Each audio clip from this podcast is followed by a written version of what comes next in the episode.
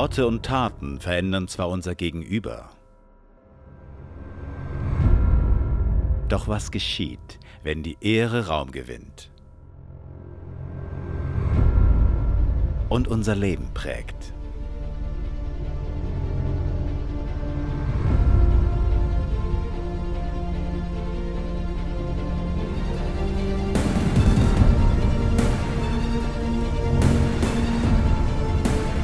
Honor. Ehre, wem Ehre gebührt.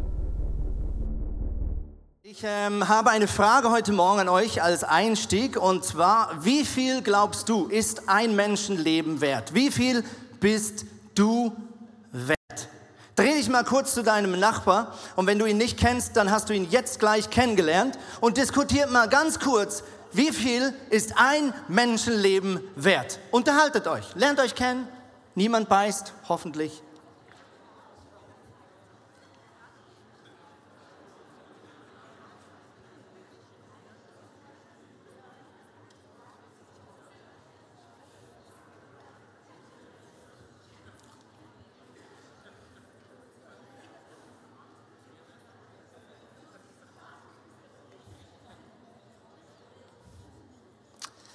Alright, ich weiß, ihr könntet ewig weiter diskutieren, aber es geht von meiner Zeit ab. Wir starten heute oder wir beenden heute, besser gesagt, eine Serie, die hieß Honor. Das ist äh, ein englisches Wort und heißt Ehre. Ähm, und wir haben die letzten drei, vier Wochen über Ehre gesprochen. Und ich weiß nicht, wie es dir ergangen ist. Ich habe gestaunt, weil ich habe gemerkt, dieses Wort kommt unglaublich oft in der Bibel vor, aber nicht unbedingt in unseren predigen. Hier in der Kirche oder vielleicht auch nicht in anderen Kirchen, wo ich sonst manchmal unterwegs war in meiner Vergangenheit. Ehre, so ein spannendes Thema. Heute beenden wir das Thema und nochmal ganz kurz in Erinnerung. Das hebräische Wort für Ehre heißt Kaved. Kaved bedeutet Gewicht geben. Also, wenn ich jemand ehre, dann sage ich, du bist wichtig. Du spielst eine große Rolle in meinem Leben. Egal, ob ich damit Gott ehre oder meinen Chef ehre oder die Leute, die unser Land regieren, ehre oder meine Ehefrau, Ehemann ehre, so wie wir es letzte Woche von Nick und Tabea gehört haben. Heute geht es um die Frage, wie siehst du dich selber? Erst du dich selber. Und deswegen noch einmal die Frage, wie viel bist du wert? 1. Petrus 2, Vers 17 heißt es folgendes, ehrt jedermann Habt die Brüder lieb. Oder man darf hier auch übersetzen, habt die Geschwister lieb, weil es gibt im Griechischen kein Wort für Geschwister. Also wenn man von Plural spricht, dann steht immer im Griechischen Brüder, aber gemeint sind hier Geschwister. Nächstes, fürchtet Gott. Und das letzte, ehrt den König. Ich habe einmal ein bisschen gegoogelt, wie viel ist ein Menschenleben wert? Es gibt ja ganz verschiedene Möglichkeiten, das äh, zu beurteilen. Das erste ist der Wert der Rohstoffe. Wenn du in der Apotheke all die Rohstoffe kaufen würdest, die du brauchst äh, oder die deinen Körper ausmachen, dann kommst du auf eine relativ kleine Zahl, nämlich 1500 Schweizer Franken. Wobei man dazu sagen muss, dass etwa 1000 Franken für den Kohlenstoff gebraucht wird, aus dem du zu circa 20 Prozent ähm, ähm, äh, ähm, bist und der relativ kostspielig ist. Wenn man deine Einzelteile auf dem Schwarzmarkt, dem Organhandel verkaufen würde, plus alle Produkte, die dein Körper herstellen kann, du ein Leben lang weiterverkaufen kannst. Das ist jetzt eine heikle, ich weiß, das fühlt sich komisch an, aber es ist nur ein Beispiel. Ja? Ein, ein Wissenschaftler hat das mal durchgerechnet. Also eine Frau, die immer, wenn sie, äh, wenn sie ein Kind kriegt, die Milch weiterverkauft, wenn der Mann jeweils seine Samen spendet, die Frau ihre Eizellen weiter spendet, wenn du alles Sterbenament verkaufst, was du produzierst, plus alle Organe auf dem Schwarzmarkt, dann ergibt es 1,7 7 Millionen Schweizer Franken, obwohl man natürlich dazu sagen muss, dass ein großer Teil dieses Geldes in die Hände von Männern gibt, die definitiv dieses Geld nicht bekommen sollten. Der Staat investiert 145.000 Franken in die Ausbildung der Kinder. Weitere 160.000 kostet die Erziehung. Wenn dein Sohn oder deine Tochter studiert, dann darfst du nochmal 40.000 Franken dazu budgetieren. Man weiß von Versicherungen, und das ist traurig, dass auch die Herkunft, die Ethnie, die Rasse eines Menschen eine Rolle spielt, je nachdem, wie stark er finanziell entschädigt wird oder der Todesfall entschädigt wird. Das bringt uns zum nächsten. Wie viel bist du wert, wenn du, Entschuldigung für den Ausdruck, kaputt gehst.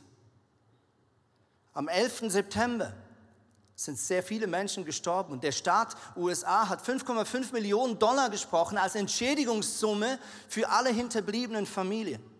Und ein Mann namens Kenneth Feinberg hatte die Aufgabe, dieses Geld zu verteilen und er traf relativ krasse Entscheidungen. Am allerwenigsten bekam die Familie eines einfachen Tellerwäschers, eines Angestellten in der Küche. Sie bekamen 197.000 Dollar. Ganz anders erging es einer Familie eines reichen Bankers, der ebenfalls an diesem Tag gestorben ist. Sie bekamen 5,5 Millionen Dollar. Die Begründung von Kenneth Feinberg war, dass der Banker ja bis Ende seiner Arbeitszeit, bis er pensioniert wird, viel mehr Geld verdient hat, dementsprechend viel mehr wert war gegenüber seiner Familie als der andere Vater, der als einfacher Küchenangestellter unten irgendwo gearbeitet hat.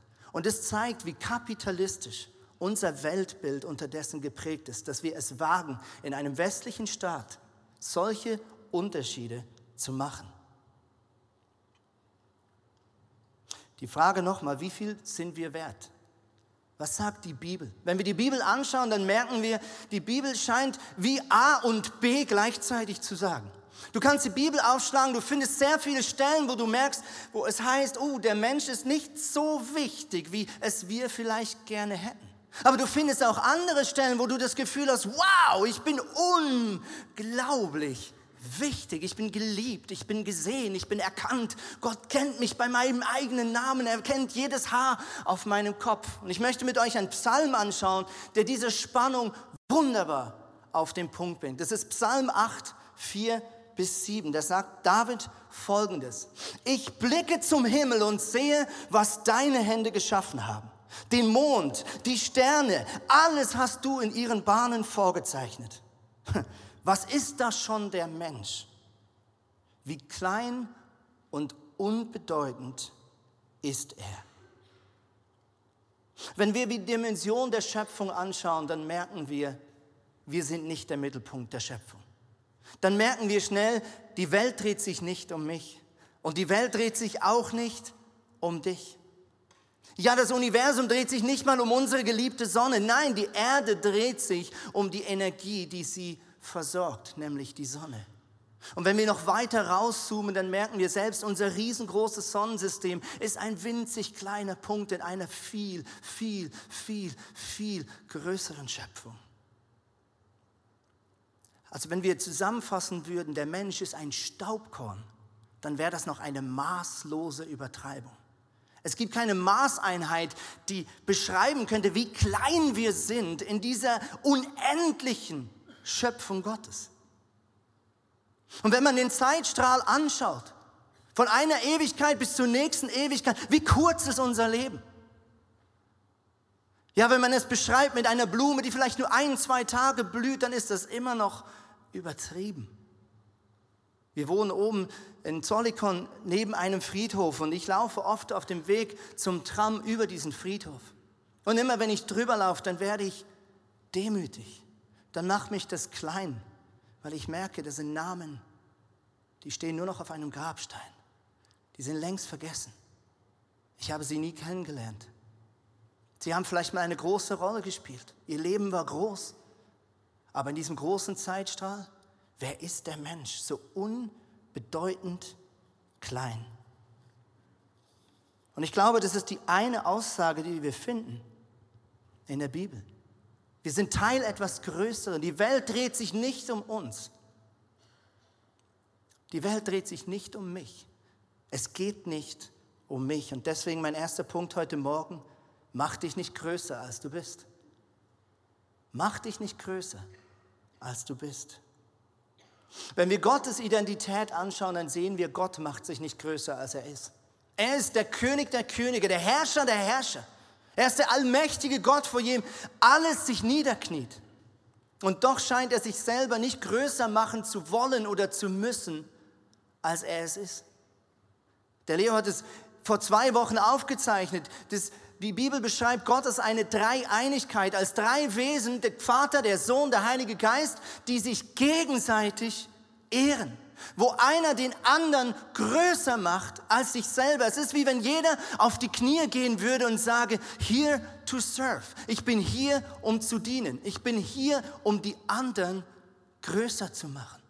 Was sagt der Vater, als Jesus getauft wird? Das ist mein geliebter Sohn. Auf ihn sollt ihr hören. An ihm habe ich gefallen. Was sagt Jesus? Immer und immer wieder. Er sagt, ich bin nicht hier, mich selber groß zu machen. Ich bin hier, um den Willen meines Vaters zu tun. Ich bin hier, um meinen Vater zu verherrlichen. Es ist not about me. Es geht nicht um mich. Was sagt Jesus über den Heiligen Geist? Freut euch, dass ich meine Koffer packe. Weil der, der nach mir kommt, oh, der ist viel besser für euch. Was für eine Aussage. Wir sehen hier eine Dreieinigkeit, eine Göttlichkeit, die sich selber nicht groß zu machen scheint, sondern die die anderen groß macht. Die auf die Knie fällt und sagt, ich bin hier, um dich zu ehren. Philippa 2, Vers 6 beschreibt es folgendermaßen. Er war in allem Gott gleich und doch hielt er nicht daran fest zu sein wie Gott. Hier geht es um Jesus. Jesus hat auf seine göttliche Herrlichkeit verzichtet, ist Mensch geworden, ging ans Kreuz, hat sich eins gemacht mit dir und mir. Als dieser Jesus gefragt wurde, was ist eigentlich das allerwichtigste Gebot? Sagte Jesus folgendes, Matthäus 22, 37 bis 39. Du sollst den Herrn, deinen Gott lieben von ganzem Herzen, mit ganzer Hingabe, mit deinem ganzen Verstand. Das ist das erste und wichtigste Gebot. Ebenso wichtig aber ist das zweite. Und jetzt kommt es. Liebe deinen Mitmenschen wie dich selbst. Liebe die Mitmenschen, die Leute, die jetzt um dich rumsitzen, so doll, so innig wie dich selber. Gib ihnen die gleiche Bedeutung, die gleiche Gewichtigkeit. Dreh dich nicht um dich selber, sondern verschenk dich. Unsere Welt, in der wir leben, ganz ehrlich, ich glaube, sie ist das krasse Gegenteil. Gerade Westeuropa ist Humanismus pur. Du bist im Mittelpunkt. Deine Selbstverwirklichung, deine Selbstgestaltung, deine Selbstbehauptung, deine Sexualität, deine Karriere, deine Beziehung, deine Zukunft, deinen Traum. Es geht um dich, dich, dich, dich und mich, mich, mich. Ich möchte mit euch ein paar Strategien anschauen, wie wir selber fälschlicherweise versuchen, uns Gewicht zu geben. Das erste sind Selfies. Selfies. Ich war letzte Woche in Asien, ganz ehrlich, wenn das zu uns kommt, dann ist das, was euch jetzt schon stresst an Selfies, noch gar nichts. Da läuft jeder mit einem Selfie-Stick rum. Du kommst fast nicht mehr rein ähm, in den Zoo. Wir waren im Zoo, es ging fast nicht, weil jeder mit dem Stock dem anderen ins Gesicht haut, weil alle rennen mit diesem Selfie-Stick rum. Und du schaust heute nicht mehr so einen Fisch an, sondern du schaust ihn so an. Nämlich ich und den Fisch, ich und der Berg, ich und das Großhaus. Eine weitere Form, sich selber Gewicht zu geben, ist Eitelkeit. Spiegelein, Spiegelein an der Wand. Ich selber bin so ein eitler Mensch. Mein guter Freund Nico, er nimmt mich immer auf den Arm, weil immer wenn ich einen Spiegel sehe, dann kann ich nicht anders, als kurz zu kontrollieren, wie ich aussehe. Ich kann, ich weiß nicht, wie andere das nicht nicht können, aber ich bin, glaube ich, einfach schrecklich eitel. Und er verarscht mich dann immer und sagt, hey, wer bin ich? Wer bin ich? Wer bin ich? Gestern waren meine Frau und ich und meine Kinder waren laufen ähm, am Pfeffikonsee und wir haben äh, Zeit verbracht als Familie. Wir haben mehrere Leute aus dem ICF getroffen. Es ist immer schön, Leute zu treffen, ein bisschen zu reden. Hey, freue mich auf morgen. Als ich wieder nach Hause kam und aus dem Auto ausstieg, schaut meine Frau mir sehr entsetzt in den Schritt und sagt, Andi, die Hosenstall ist offen. Und ich gucke runter und ich meine, offen ist noch untertrieben. Sperrhangelweit offen. Okay? Also diese Art, wo wirklich, wirklich peinlich ist. Ich war so froh, hatte ich nicht meine Simpsons-Unterwäsche an, die ich sonst immer trage. Und ich bin im Erdboden versunken. Mein ganzer Morgen war ruiniert. Und meine Frau hat gesagt, Andi, so easy, du warst wahrscheinlich irgendwo kurz vor der Abfahrt auf Klo. Und ich habe meine Frau angeschaut und gesagt, Schatz, ich weiß, wann ich auf Klo war. Vor vier Stunden, als wir abgefahren sind. Mit anderen Worten, ich habe mit unzähligen Menschen gesprochen, während sie nur einen Gedanken hatten. Der Hosenladen ist offen vom Bandli, oder? Grauhaft. Das nächste ist ähm, Tattoos. Tattoos sind für mich nicht zu 100 Prozent, aber zu vielen, vielen, vielen Prozent eine Art, uns irgendwie einen besonderen Stempel aufzusetzen. irgendwie herauszustechen. Ich habe letztens auf 20 Minuten eine Galerie gesehen mit den 20 schlimmsten Tattoos. Ich kann die leider hier nicht zeigen, weil gewisse Sprüche nicht ganz geeignet sind für eine Bühne in einer Kirche. Aber ich war entsetzt, dass gewisse Leute sich selber auf die Stirn oder sonst irgendwo hindrucken lassen. Ein Schrei nach Aufmerksamkeit, egal was es kostet, egal wie bescheuert und peinlich es ist. Ein Schrei nach Aufmerksamkeit. Eine weitere Form ist Dominanz oder das Gegenteil, falsche Unterwürfigkeit. Eine weitere Form ist Geiz. Eine weitere Form ist Übertreiben. Eine weitere Form, sich selber Gewicht zu geben, ist Rechthaberei. Jemanden zu verurteilen, Scheinheiligkeit, Tratschen, Schmollen, Trotzen, gespielte Selbstkritik oder sich selber klein machen, als man ist. Kennt ihr das? Oh, die Predigt war super. Ah, ja, nee, ach, ja, ah, ich mich so, ah, es war wirklich, oh, du hast so schön gesungen. Ah, oh, nee, gestern bei der Probe hat es viel besser geklappt. Oh, das Essen ist so lecker. Ah, oh, nee, letztes Mal hat es viel besser geklappt. Komm, gib mir Kompliment, bitte, gib mir Kompliment, bitte sag schon. Auch das ist eine falsche Strategie, sich selber wertvoller zu machen, als man sich fühlt. Die Frage ist, warum tun wir das?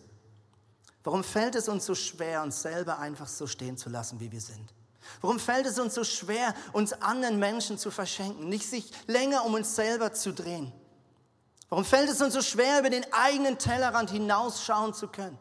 Ein Auge zu haben auf die Sorgen unserer Mitmenschen, auf die Sorgen, die vielleicht Gott sich macht, wenn er an diese Welt denkt.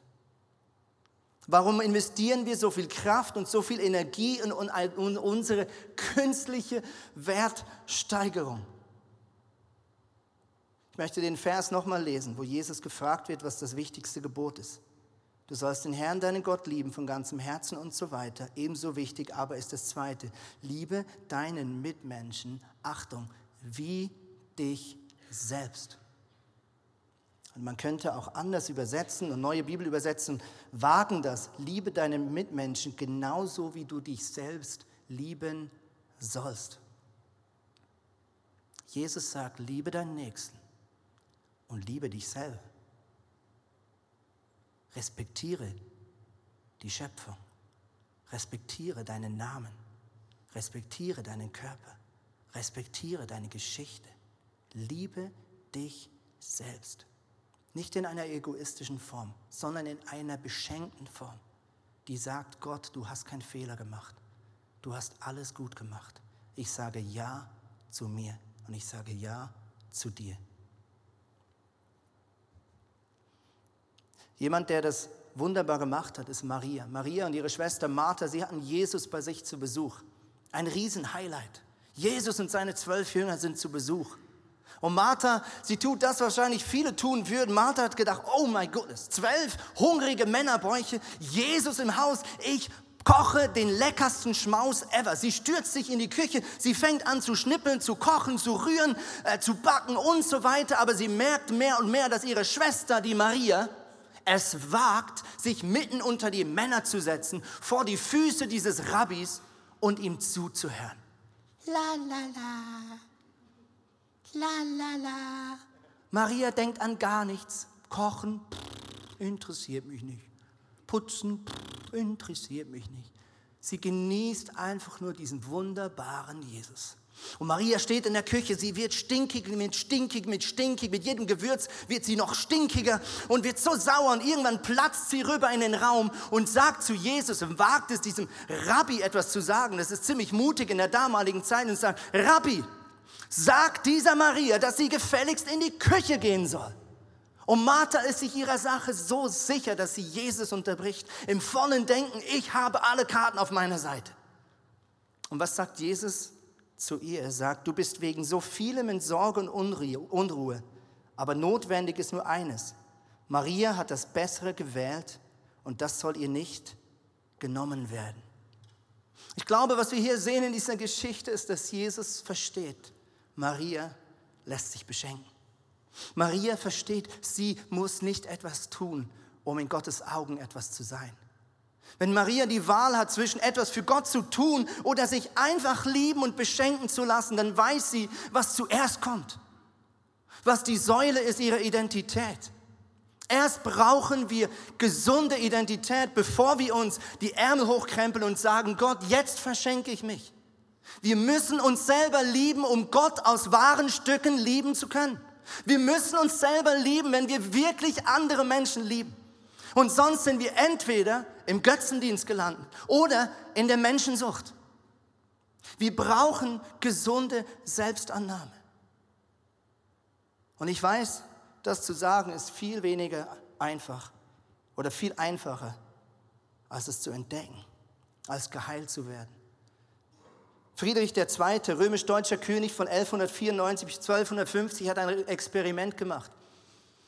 Er hat Kinder abgesondert ab der Geburt von ihren Eltern. Er wollte wissen, was die Ursprache ist, die der Mensch spricht, also sozusagen die Sprache, die Menschen gesprochen haben vor dem Turmbau zu Babel, dieser Geschichte, wo wir ganz am Anfang des Alten Testaments lesen. Er hat Kinder getrennt und wir wissen, was passiert, wenn man Kinder trennt und nur mit Essen versorgt, aber nicht mit Liebe. Alle diese Kinder sind gestorben. Du und ich brauchen Liebe. Du und ich brauchen Selbstannahme. Und deswegen mein zweiter Punkt heute, mach dich nicht kleiner, als du bist. Mach dich nicht kleiner, als du bist. Ich möchte zurückgehen in diesen Psalm von David, wo diese Spannung wunderbar beschrieben wird. Wir fangen nochmal vorne an. David sagt, ich blicke zum Himmel und sehe, was deine Hände geschaffen haben. Den Mond, die Sterne, alles hast du in ihre Bahn vorgezeichnet. Was ist das schon der Mensch? Achtung, dass du an ihn denkst. Wie klein und unbedeutend ist er, aber doch kümmerst du dich um ihn. Ja, du hast ihm eine hohe Stellung gegeben, nur wenig niedriger als die Engel. Mit Ruhm und Ehre hast du ihn gekrönt. Du hast ihm den Auftrag gegeben, über deine Geschöpfe zu herrschen. Alles hast du ihm zu Füßen gelegt. Wow. Erst heißt es, wie klein und unbedeutend ist der Mensch. Und im nächsten Moment sagt genau der gleiche Vers. Und doch kümmerst du dich um ihn. Gott hat sich entschieden, uns über diese Schöpfung zu setzen. Gott hat sich entschieden, dem Mensch eine ganz besondere Bedeutung in seiner Schöpfung geben zu wollen. Dein Wert ist darin begründet, dass Gott sagt, du bist wertvoll. Du bist wichtig. Dein Name ist mir bekannt. Ich kenne deine Gedanken und Gefühle. Und weißt du, wie wichtig du bist? Du bist so wichtig, dass ich mein eigenes Leben opfern werde, ans Kreuz von Golgatha gehe, um dich zu befreien. Das macht unseren Wert aus. An einer Stelle in der Bibel heißt es, alles Gold dieser Welt kann nicht aufwiegen, wie wertvoll ein Mensch ist. Aber wir sind nicht wertvoll, weil wir etwas aus uns tun. Wir können nichts tun, um unseren Wert zu steigern. Wir sind wertvoll, weil Gott sagt, dass wir wertvoll sind. Und deswegen mach dich nicht kleiner, als du bist. Sei dich selbst. Sei dich selbst. Verstell dich nicht. Sei nicht jemand anders. Ich bin vor ein paar Monaten in die Seelsorge gegangen und wir haben zusammen gebetet, wir haben auf Gott gehört und gegen Ende dieser Gebetszeit kam innerlich eine ganz starke Stimme. Ein innerlicher Drang und ich habe mich versucht, aus dem Weg zu gehen, an andere Dinge zu denken, auszuweichen, aber dieser Gedanke, der stand im Raum und sagt, an mir kommst du heute nicht vorbei. Und es war eine Frage, die mich ein guter Freund schon Jahre früher gefragt hat. Er hat mich nämlich gefragt, warum nennst du dich Andi und nicht Andreas? Wie heißt du denn wirklich? Ja, Andreas, auf dem Pass steht Andreas, aber ich hieß schon immer Andi. Ja, warum nennst du dich nicht Andreas? Ja, ja, keine Ahnung. Familie halt, Eltern halt, war der vierte, da wird man nicht immer gefragt. War schon immer eher so der Andi, der Verspielte, der Verschmitzte, das war so meine Rolle. Und er sagt, aber der Name ist so schön und so kraftvoll, es hat eine tiefe Bedeutung. Warum nennst du dich nicht bei deinem Namen? Und dort in der Seelsorge, mitten im Gebet, kam diese Frage zurück. Und ich merkte, wie Gott zu mir sagt, Andi, ich will, dass du dich bei deinem echten Namen nimmst. Ich möchte, dass du dich Andreas nennst. Und ich habe zu Gott gesagt, Gott, das ist peinlich. Ich muss meine E-Mail-Adresse ändern, ich muss meinen Instagram-Account ändern, ich muss meinen Twitter-Account ändern, ich muss meinen Skype-Namen ändern, ich muss, ich muss sogar den Leuten das sagen, dass ich jetzt plötzlich Andreas heiße. Das ist so peinlich. Aber ganz ehrlich, es war viel zu deutlich, als dass ich mich hätte länger drum rumwinden können. Und ich habe gemerkt, dass Gott sagt, hey, ich mache keine Fehler. Ich mache keine Fehler. Dein Name ist kein Zufall. Dein Name ist kein Zufall. Gott hat dich bei deinem Namen gerufen. Du bist mein. Zweitens, nimm dich ernst. Nimm deine Bedürfnisse ernst. Nimm deine Wünsche ernst. Sag Gott, was du dir wünschst. Sei frech in deinen Gebeten. Du bist sein geliebtes Kind. Du hast einen ganz besonderen Platz. Gott hat ein Bild auf dem Kühlschrank von dir. Also sag ihm, was du willst. Sag ihm, was du dir wünschst. Drittens, steh zu dir. Steh zu deiner Meinung. Steh zu deinem Gewissen. Und darüber könnte ich jetzt noch mal zehn Minuten weiterreden. Ich so oft merke, Menschen trauen sich nicht, zu ihrer Meinung zu stehen. Wir leben in einer so diversen Welt momentan, in umstrittenen Möglichkeiten, was wir tun sollen. Und so viele Leute, gerade in den Kirchen, sie haben nicht den Mut, ihre Meinung zu äußern. Und ich sage nicht, die Meinung A oder B ist richtig, um das geht es gar nicht. Aber wir Christen sollten Männer und Frauen sein, die zu ihrer Meinung stehen. Und die vor allem zu ihrem Gewissen stehen. Steh zu deinem Gewissen auf der Arbeitsstelle. Steh zu deinem Gewissen, wenn du die Familie leitest. Steh zu deinem Gewissen als Sohn, als Tochter in deiner Familie. Steh zu deinem Gewissen, wenn du unterwegs bist im Ausgang. Nimm dich ernst. Steh zu dir. Und viertens, trage dir Sorge. Trage deinem Körper Sorge, deinen Beziehungen, deinen Gedanken, dem, was du liest. Ich habe vor ein paar Monaten meinen Facebook-Account gelöscht. Und damit möchte ich nicht Facebook schlecht machen, weil ich war das Problem. Ich habe gemerkt, dass ich immer und immer wieder auf Facebook bin und andere Menschen bewundere. Und ihr alle wisst, wie das auf Facebook funktioniert. Es schreibt ja gerade im christlichen Bereich grundsätzlich jeder nur in Facebook rein, was gut läuft. Okay? Keiner würde schreiben, wow, gerade den schlimmsten Ehestreit ever gehabt. Oh my goodness, ob das nochmal gut kommt mit uns beiden. Niemand schreibt das. Nein, ich bin begeistert von Kirche. Ich liebe meinen Jesus. Ich liebe Worship. Mein Leben ist so toll. Ich hab's so toll. Guck mal, das ist mein Haus. Das ist mein Auto. Ich bin so gesegnet. Jeder poliert sich. Und ich sage nicht, dass alles falsch ist, aber ganz ehrlich, ich habe über Monate gemerkt, wie mich das kleiner macht und kleiner macht und kleiner macht. Und mich das immer mehr in die Versuchung bringt, genau das Gleiche zu tun. Oh, meine Kinder sind so toll. Shira, hör auf! Meine Frau, ich bin so verliebt. Dumme Kuh! Ist doch wahr. So geheuchelt manchmal. Und ich habe gemerkt, ich halte das nicht aus. Mich, mir tut das nicht gut. Und ich habe schmerzhaft, mein Account hatte ich seit 2007, mein Account gelöscht und ich habe es nicht bereut. Sei dich selbst, nimm dich ernst, steh zu dir, trag dir Sorge. Warum? Denn du bist Gott heilig. 1. Petrus 2, Vers 9. Ihr aber seid das auserwählte Geschlecht, die königliche Priesterschaft, das heilige Volk, das Volk des Eigentums, das ihr verkünden sollt, die Wohltaten dessen, der euch berufen hat, von der Finsternis zu einem wunderbaren Licht. Kompliziertes Deutsch, merkt die eine Sache, heiliges Volk. Du bist heilig weil Gott heilig ist. Du bist heilig, weil Gott sagt, dass du heilig bist. Ich möchte schließen mit einer letzten Geschichte. Und das ist Petrus.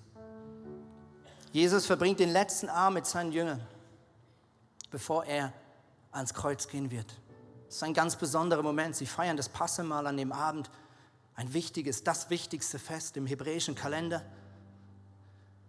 Und sie kommen zusammen und es fehlt der Diener, der normalerweise am Eingang steht und die Füße wäscht von den Männern.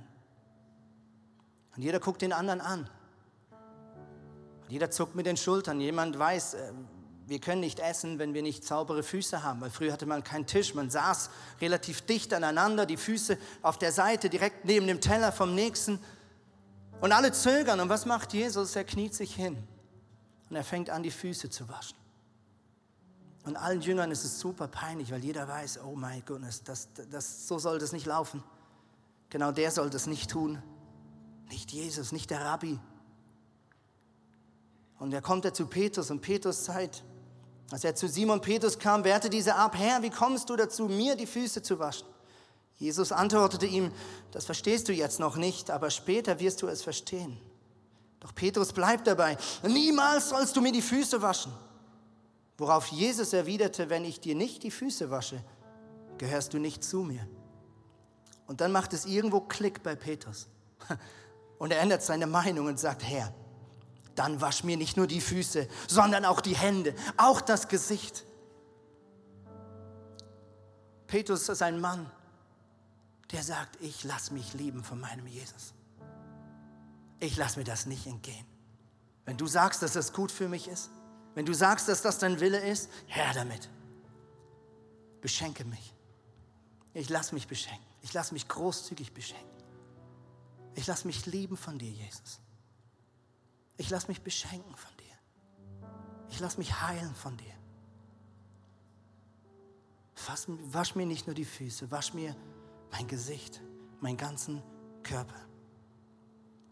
Und nur wenig später, an diesem gleichen Abend, redet Jesus mit seinen Jüngern.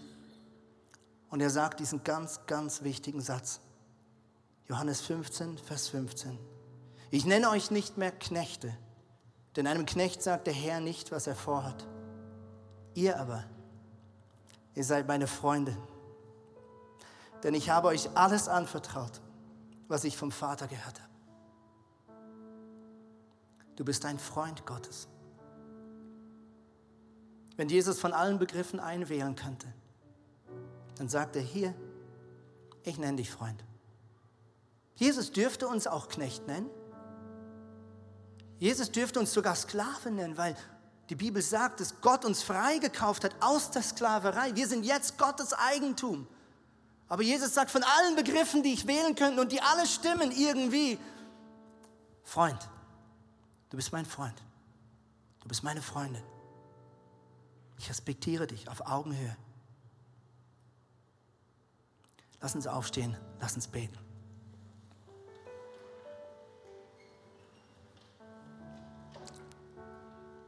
Lieber Gott, wir stehen hier als Freundinnen und Freunde des allmächtigen Gottes. Wir stehen vor diesem gewaltigen Gott, der so viel größer ist als wir selber, dessen Gedanken so viel weiter sind als unsere eigenen dessen Möglichkeiten so viel größer sind als unsere eigenen Möglichkeiten. Und doch sagst du, ich nenne dich Freund. Ich nenne dich Freundin.